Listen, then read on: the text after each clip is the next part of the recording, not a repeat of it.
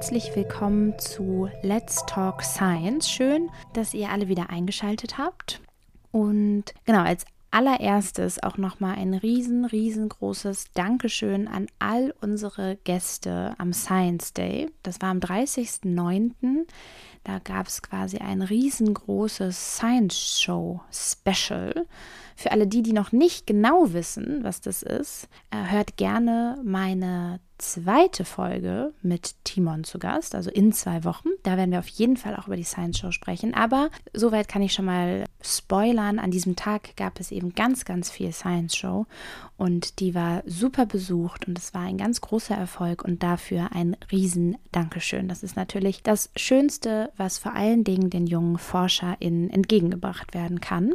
Und jetzt wollen wir aber hier natürlich zurückkommen. Timon, habe ich ja schon gesagt. Timon Hein ist heute hier bei mir zu Gast. Er ist in der Lebensmitteltechnologie zu Hause. Ich glaube, dass das auf jeden Fall ein Feld ist, was für viele noch eher unbekannt ist und trotzdem absolut im Fokus der Zeit und wahrscheinlich auch immer stärker nachgefragt wird. Und ich bin ganz gespannt. Ich freue mich, dass du hier bist. Wir unterhalten uns heute nämlich ganz viel darüber, was äh, Timon überhaupt forscht, wie er dazu gekommen ist und was es vielleicht auch für Schwierigkeiten bei der Forschung gibt. Und dann in zwei Wochen werden wir uns eben mit Timon darüber unterhalten, was denn überhaupt Wissenschaftskommunikation für ihn bedeutet und was er alles schon so am Graduiertenzentrum gemacht hat. So, jetzt habe ich ganz, ganz viel schon über Timon erzählt. Und jetzt würde ich dich tatsächlich einfach bitten, dich mal selber vorzustellen. Ja, hallo, ich freue mich auch ganz herzlich, hier heute zu sein. Ja, mein Name ist Timon Hein und ich bin Wissenschaftler am Institut für Humanernährung und Lebensmittelkunde in dem Fachbereich der Lebensmitteltechnologie. Genau, ich habe meine Lebensmitteltechnologie habe ich promoviert und habe mein Studium in der Ökotrophologie absolviert und dann einen Master in Ernährungswissenschaften gemacht. Genau, ich habe mich nach dem Abitur noch gar nicht so richtig dafür entscheiden können, was ich eigentlich mache. Und es war eigentlich so, dass ich relativ lange noch nicht wusste, dass es eigentlich dieser Weg wird. Und ich habe mich dann aufgrund von drei verschiedenen Komponenten in meinem Leben eigentlich dafür entschieden, dass ich jetzt mich mit Lebensmitteln mehr auseinandersetzen will. Und tatsächlich war einer dieser Gründe, dass von meinen Eltern immer schon sehr darauf angehalten wurde, dass ich mich kritisch mit Lebensmitteln auseinandersetzen soll. Das war zum Beispiel so ein Beispiel, dass ich immer mit meiner Mutter einkaufen war und immer sehr gerne alles Mögliche in den Einkaufswagen geschmissen habe. Und die hat immer dann raufgeguckt, direkt in die Hand genommen, raufgeguckt und gesagt, ja, also Timon, wir kaufen hier ja nichts, was wir nicht kennen. Und da waren halt immer viele von diesen ja, Zusatzstoffen drin, mit den E-Nummern versehen. Und die leckersten Sachen hatten natürlich besonders viele von diesen Zusatzstoffen drin, aber für mich war es dann halt immer dieser Punkt zu sagen, ja, okay, irgendwann will ich alles wissen, was letztendlich dort drin ist, damit ich dann auch diese ganzen leckeren Sachen mal kaufen kann. so. Hinzu kam dann irgendwie, dass meine Oma hatte mich immer sehr mit dem Thema Kochen geimpft, könnte man sagen. Also bei ihr hat immer alles super gut geschmeckt und ich, sie hat mir immer die Geheimnisse des Kochens näher gebracht und das war natürlich auch so ein zweiter Punkt, warum ich Lebensmittel toll fand, also alleine über dieses Kochen. Der dritte Punkt war, dass ich nach dem Abitur ein FSJ gemacht habe, wo ich dann meine Kochskills anwenden konnte. Ich hatte so eine Kochgruppe ins Leben gerufen mit ja, Menschen mit Handicap. Und das war der dritte Punkt, warum ich dann die Entscheidung getroffen habe, Lebensmittel, das ist irgendwie das, was mich interessiert und was ich dann machen möchte in meiner Zukunft. Ja, sehr, sehr sehr süß irgendwie, diese drei Komponenten. Und ich glaube, für viele total bekannt. Also die Einkaufsszenerie die, die kenne ich auch. Und die Geheimrezepte von Oma, ich glaube, das ist was, was nie aufhören wird. Also das habe ich auch immer noch. Das kannst du ja mal dann deinem Freund kochen oder mal deinem Mann oder den Kindern dann. Das ist auf jeden Fall was, was sehr Süßes und was man kennt. Also kann ich total verstehen, wie du da hingekommen bist. Und ich glaube, es ist auch für viele eine absolut bekannte Situation, dass man nach dem Abitur noch gar nicht weiß, wohin geht es überhaupt und sich erstmal orientieren muss.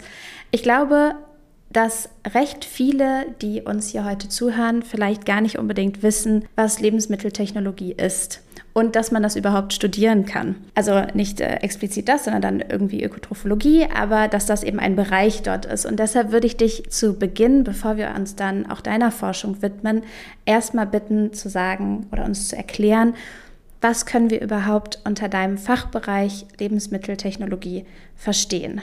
Genau, also Tatsächlich war dieser Fachbereich, das muss man vielleicht nochmal sagen, dass es viele Fachbereiche im Zuge dieses Studiums gibt. Und die Lebensmitteltechnologie war halt das, was mich am meisten interessiert hat oder am meisten fasziniert hat, weil sie sich damit auseinandersetzt, aus bestimmten Lebensmitteln ja auch irgendwie etwas Neues, Gesundes und Schmackhaftes zu erschaffen. Also so ein bisschen sehr nah dran ist, auch vielleicht an diesem Thema Kochen, könnte man fast sagen. Und immer die Frage natürlich sich stellt, was genau passiert dort eigentlich mit den Lebensmitteln? Und jetzt habe ich in dieser Lebensmitteltechnologie, im Fachbereich Lebensmitteltechnologie promoviert und man kann sagen, wir sind eigentlich sehr, sehr breit aufgestellt hier. Wir versuchen eigentlich so gut es geht, einen gesamten Prozess in der Lebensmittelverarbeitung abzudecken und dabei zu verstehen. Wir beschränken uns dabei unsere Sicht halt nicht nur auf die Entwicklung von etwas Neuen und Schmackhaften oder schmackhaften Lebensmittelprodukten, sondern wir gucken uns halt eigentlich auch die gesamte Lebensmittel ja, Wertschöpfungskette eigentlich an und gucken halt auf der gesamten Strecke, was dort eigentlich geschieht, dass sich so ein ja, Lebensmittel von einem anderen zum Beispiel unterscheidet und wie man dieses Lebensmittel möglichst gut und zum Beispiel aktuellen gesellschaftlichen nachhaltigen Trends entsprechend gewinnen kann auch. Dann schauen wir uns an, wie sich dieses Lebensmittel im Laufe dieser verschiedenen Verarbeitungsschritte oder auch zum Beispiel einer Lagerung verändert und ob es dann dadurch auch neue oder veränderte Eigenschaften bekommt und die dann eventuell gut oder vielleicht sogar als ungünstig zu bewerten sind. Und dann wollen wir natürlich auch am Ende erfahren und wissen, ob dieses Lebensmittel dann einen bestimmten physikalischen Effekt erzielt. Also sprich, ob dieses Lebensmittel im Körper, nachdem wir es aufgenommen haben, mit diesem Lebensmittel etwas passiert oder ob vielleicht sogar mit dem Körper etwas passiert. Und das heißt also, unser größter Anspruch als Lebensmitteltechnologen hier ist dabei weniger am Ende tatsächlich etwas super Schmackhaftes zu erzeugen, also dass ein schmackhaftes Produkt rauskommt, sondern wir wollen verstehen, was eigentlich mit diesem Lebensmittel passiert und dieses Wissen dann einfach nutzen, oder dann weitergeben. Ja, sehr spannend. Also ich muss gestehen, dass ich im Laufe meines Studiums mich eher weniger bis jetzt damit beschäftigt habe. Und deshalb habe ich mich umso mehr auf diese Folge gefreut, weil ich, wie, wie eingangs auch gesagt, schon glaube, dass das etwas ist, was immer aktueller wird und was einen absoluten Trend anspricht, der einfach von Bedeutung ist. Also der nicht nur ein Trend bleiben sollte, sondern der eigentlich fest in unserem Bewusstsein etabliert sein sollte. Und ich glaube, dass das auch die Zukunft auf jeden Fall mit sich bringt. Ich finde ja immer ganz spannend, du hast ja schon gesagt, was so dich dazu geführt hat, also warum du dich für das Studium interessiert hast und dann das auch gewählt hast. Aber was ist so deine, ja, deine Leidenschaft? Also warum bist du immer noch dabei? Was macht es quasi immer noch für dich attraktiv und warum willst du auch weiterhin, also du bist ja jetzt äh, promoviert, warum willst du weiterhin dabei bleiben? Tatsächlich gibt es auch da natürlich relativ viele verschiedene Motive, aber ein ganz wichtiger Punkt ist tatsächlich für mich, dass es ein Thema ist oder man kann sagen, dieses Forschungsobjekt Lebensmittel ist so sehr aus dem Alltag gegriffen. Ich habe, das war natürlich auch ein Grund, warum ich mich dafür entschieden habe, das Ganze zu machen oder das zu studieren oder zu promovieren, diesen Fachbereich, weil es dieses Objekt, dieses Forschungsobjekt Lebensmittel etwas ist, was ich ja jeden Tag auch zu Hause in der heimischen Küche zum Beispiel wieder entdecken kann. Und alles Wissen, was ich hier eigentlich lerne oder tagtäglich eigentlich beobachte oder aufnehmen kann, das kann ich dann halt auch mit nach Hause nehmen und dort wiederum anwenden. Nur so als kleines Beispiel, also ich habe mich relativ lange mit dem Thema der Milchproteine auseinandergesetzt und ich weiß jetzt, wie ich halt zu Hause den perfekten Milchschaum für einen Cappuccino machen kann. So. das ist halt einfach, ja, das ist halt nur ein kleines Beispiel, was man eigentlich wie man dieses Wissen eigentlich direkt zu Hause anwenden kann.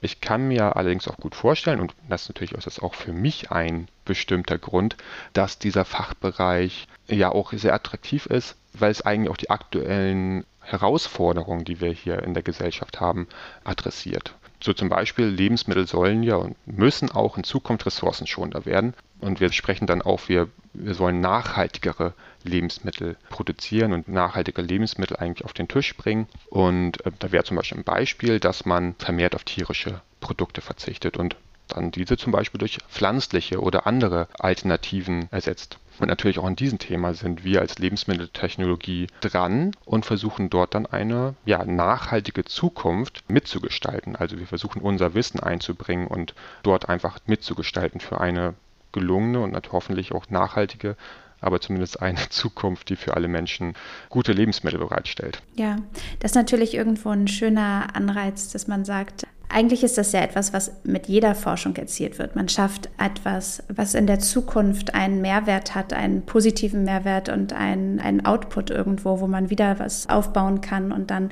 ist es natürlich total schön zu sehen, wenn man dann Erfolg vielleicht auch mit einer Forschung hat. Und das bringt uns auch zu deiner Forschung, die mich natürlich brennend interessiert. Also wozu hast du überhaupt geforscht? Wie bist du vielleicht auch auf dein Thema gekommen? Also viele wissen das gar nicht unbedingt, aber es gibt natürlich den Weg, dass man Themen vorgeschlagen bekommt, Themen auch vorgegeben bekommt, zu denen man forschen kann oder vielleicht auch sollte. Oder vielleicht hast du auch gesagt, im Studium bist du selber darauf gekommen und das ist deine Idee und das hast du gemacht. Auf jeden Fall würde ich dich gerne einmal fragen, was hast du gemacht? Wozu hast du geforscht? Und wie? Genau, also tatsächlich ist es jetzt so als Postdoktorand, der ich mittlerweile bin, dass man sehr breit sich aufstellt. Also man hat viele verschiedene Forschungsprojekte auch, die man dann mit begleitet, wo man sein Expertenwissen einbringt. Und tatsächlich mein Expertenwissen habe ich so während meiner Promotion natürlich auch erlangt. Und deswegen würde ich jetzt mal ein bisschen zu meiner zu meinem Promotionsthema erzählen, weil mich das natürlich, es ist noch gar nicht so lange her und natürlich ist es dort noch sehr nah für mich und ich glaube, dazu kann ich noch sehr viel erzählen, also weil es mich einfach sehr, sehr lange begleitet hat. Und, und da ist es zum Beispiel so, dass ich mich mit dem Thema der sogenannten Fibrillen aus Molkenprotein auseinandergesetzt habe. Ich habe mir also angeschaut, wie Fibrillen. Also Fibrillen muss man sich vorstellen wie lange Fäden, ungefähr 10 Mikrometer lang, einige Nanometer breit, also 10.000 Mal so dünn wie ein Haar. Das sind Strukturen, die entstehen aus eben Proteinen oder können aus Proteinen entstehen. Und auch bestimmte Molkeproteine haben diese Fähigkeit unter ganz bestimmten Bedingungen, diese langen Fäden entstehen zu lassen. Das fand ich sehr, sehr faszinierend zum Anfang nach meinem Master, wo ich mich dann entschieden hatte zu den Doktor noch zu machen und ich vielleicht eine gewisse Auswahl an Themen hatte. Das ist ja super spannend. Wie kann das dann passieren, dass ein Protein sich auf einmal so stark verändern kann? Und das hat mich dann dazu geführt, eben mich dann die nächsten drei, vier Jahre damit mit diesem Thema besonders stark beschäftigen zu wollen. Und was man vielleicht zu diesen Fäden dann sagen muss, was ich dann festgestellt habe, war eben, dass diese Fäden sich dann bilden, wenn wir dieses Molkeprotein unter Säure für einige Stunden über 75 Grad erhitzen. Und ausschlaggebend ist dabei ein pH-Wert von unter 3. Das ist schon recht sauer. Die meisten Lebensmittel haben diesen pH-Wert gar nicht.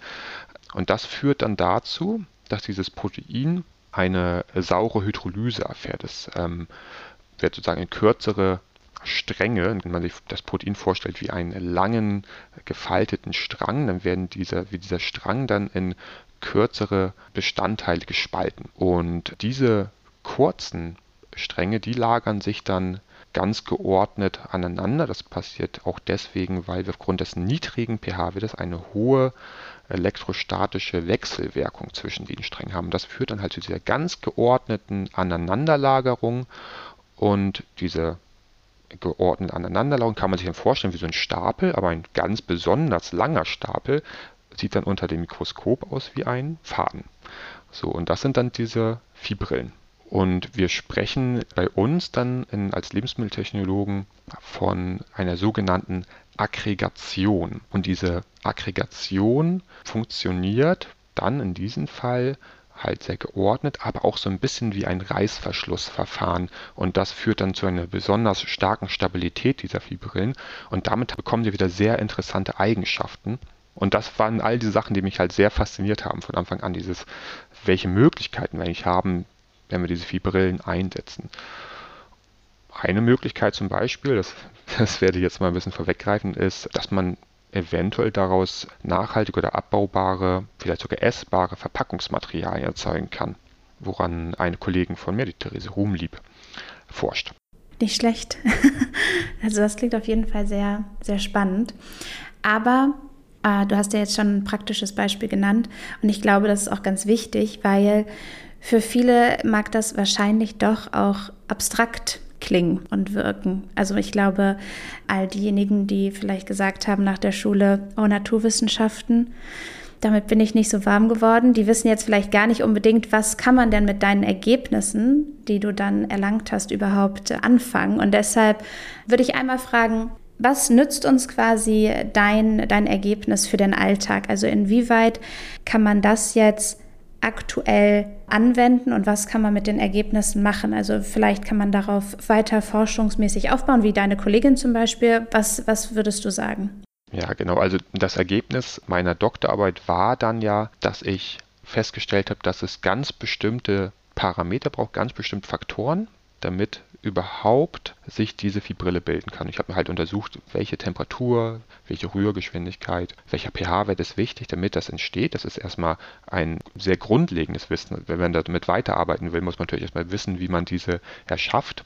Das zweite ist, wie stabil sind die eigentlich? Also wenn wir die jetzt wirklich nutzen wollen für irgendetwas, für ein Produkt zum Beispiel, dann werden die ja weiter verarbeitet und da könnte es sein, dass sie wieder kaputt gehen. Auch das habe ich mir angeschaut. Welche Faktoren, welcher Stress sozusagen muss auf diese Struktur, auf diese Fibrille wirken, damit sie erst kaputt geht. Und das sind diese beiden, sozusagen das Wissen, was ich generiert habe, das Wissen, was entstanden ist im Zuge meiner Doktorarbeit. Und das ist das, worauf dann jetzt aufgebaut werden kann. Und ein sehr interessanter Punkt ist einfach, dass sich diese Fibrillen, wie gesagt, für verschiedenste Anwendungen jetzt eventuell eignen würden. Ich sage immer eventuell, weil das noch nicht passiert und da vielleicht noch viele, viele Herausforderungen im Weg stehen. Aber angedacht ist zum Beispiel, dass eben diese essbare Verpackungen entstehen können oder bioabbaubare Verpackungen aus diesen Proteinen, aus diesem Molkeprotein, was ja auch eigene Art Reststoff ist in der Käseproduktion. Dann gibt es aber auch die Möglichkeit, dass diese Fäden, die haben ganz stark veränderte Eigenschaften, wenn die sich an sogenannten Grenzflächen anlagern. Also eine Grenzfläche kann man sich vorstellen, die Phase, die zwischen zwei nicht mischbaren Phasen passiert. Also zum Beispiel Wasser und Luft die Wasseroberfläche ist, würde, eine, würde man als Grenzfläche bezeichnen. Oder zwischen Öl, wenn man jetzt Öl auf das Essig gibt, kennt man ja von, äh, von Dressing, Salatdressing, dann ist diese Grenzfläche das, was zwischen diesen Öl und dem Essig ist. Und viele Moleküle können sich nicht so richtig entscheiden, ob sie jetzt in, die Ölphase oder in die Wasserphase gehen und dann, weil die beides toll finden und deswegen lagern sie sich dann genau als Kompromiss in diesen Zwischenbereich ein und die lagern sich sozusagen an der Grenzfläche an, sagen wir dann. Und diese Fibrillen, diese langen Fäden, die lagern sich halt auch da sehr gerne an und bilden dabei sogar noch so eine Art Netzwerk und stabilisieren dann bestimmte Produkte, die für die diese Luft, Wasser, Grenzflächen oder Öl Wassergrenzflächen sehr wichtig sind, zum Beispiel Salatdressings, das Öl, Wasser, ne? oder Schäume, das wäre dann wieder Wasser-Luft-Grenzfläche. Diese Produkte können durch diese Fibrillen noch besonders gut stabilisiert werden. Also ich äh, war sehr, sehr fasziniert, als ich zum allerersten Mal mit diesen Fibrillen einen Schaum hergestellt habe. Und der war super stabil, da waren total kleine Bläschen drin und dieser Schaum ging einfach über Stunden auch einfach nicht weg. Also es war einfach so ein man kann sagen, ja, Milchschaum, es war ja dann eher ein Molkeschaum. Das war, ich dachte, wow, was ist das für ein, für ein geniales Produkt eigentlich, was man hier daraus machen könnte.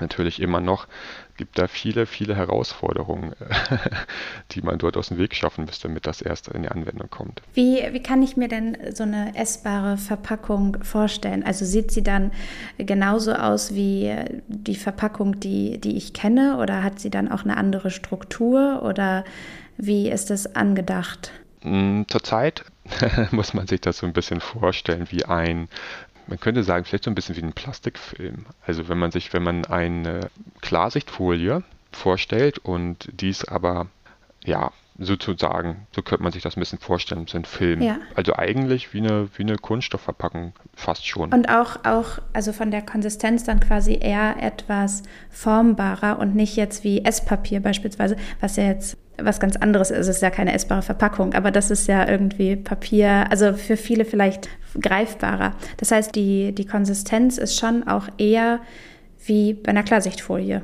Noch nicht ganz.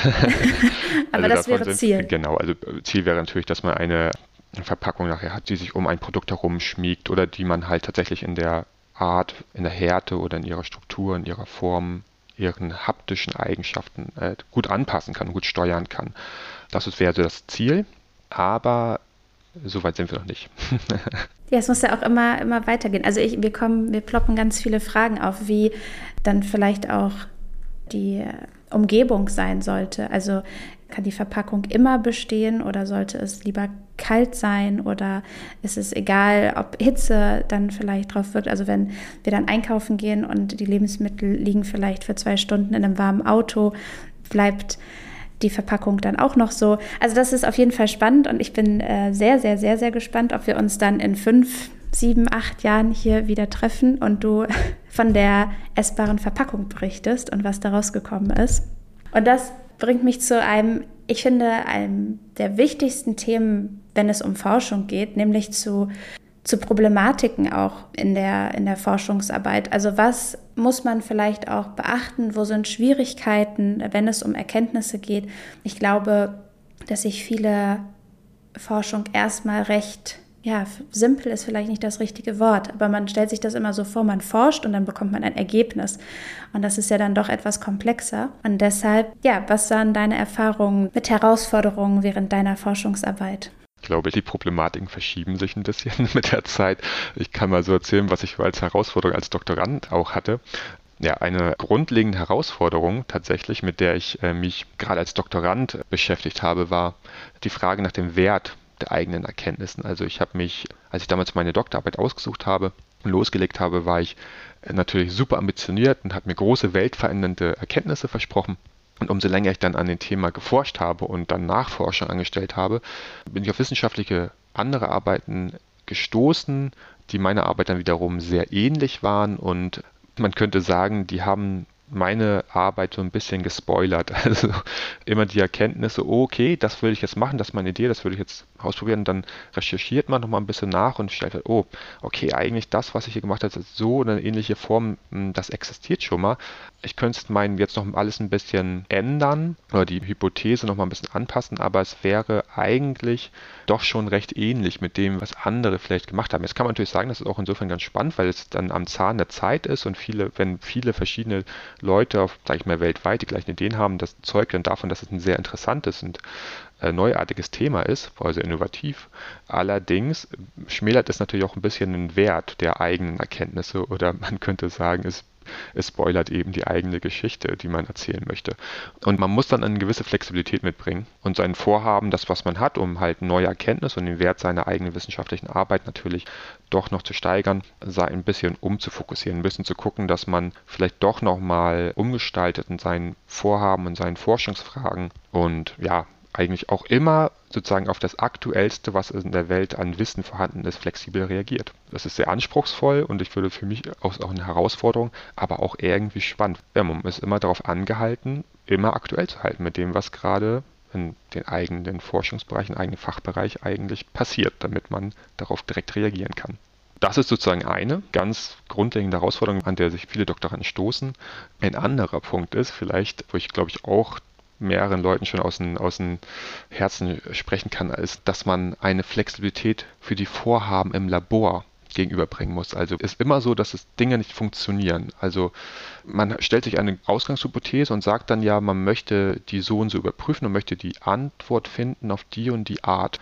Und dafür nutzt man in der Regel ein ausgewähltes Set an bestimmten Methoden, Analysemethoden zum Beispiel, und ein Beispiel war zum Beispiel, dass ich mir anschauen wollte, ob bei verschiedenen Temperaturen verschiedene Mengen an Viehbrillen entstehen.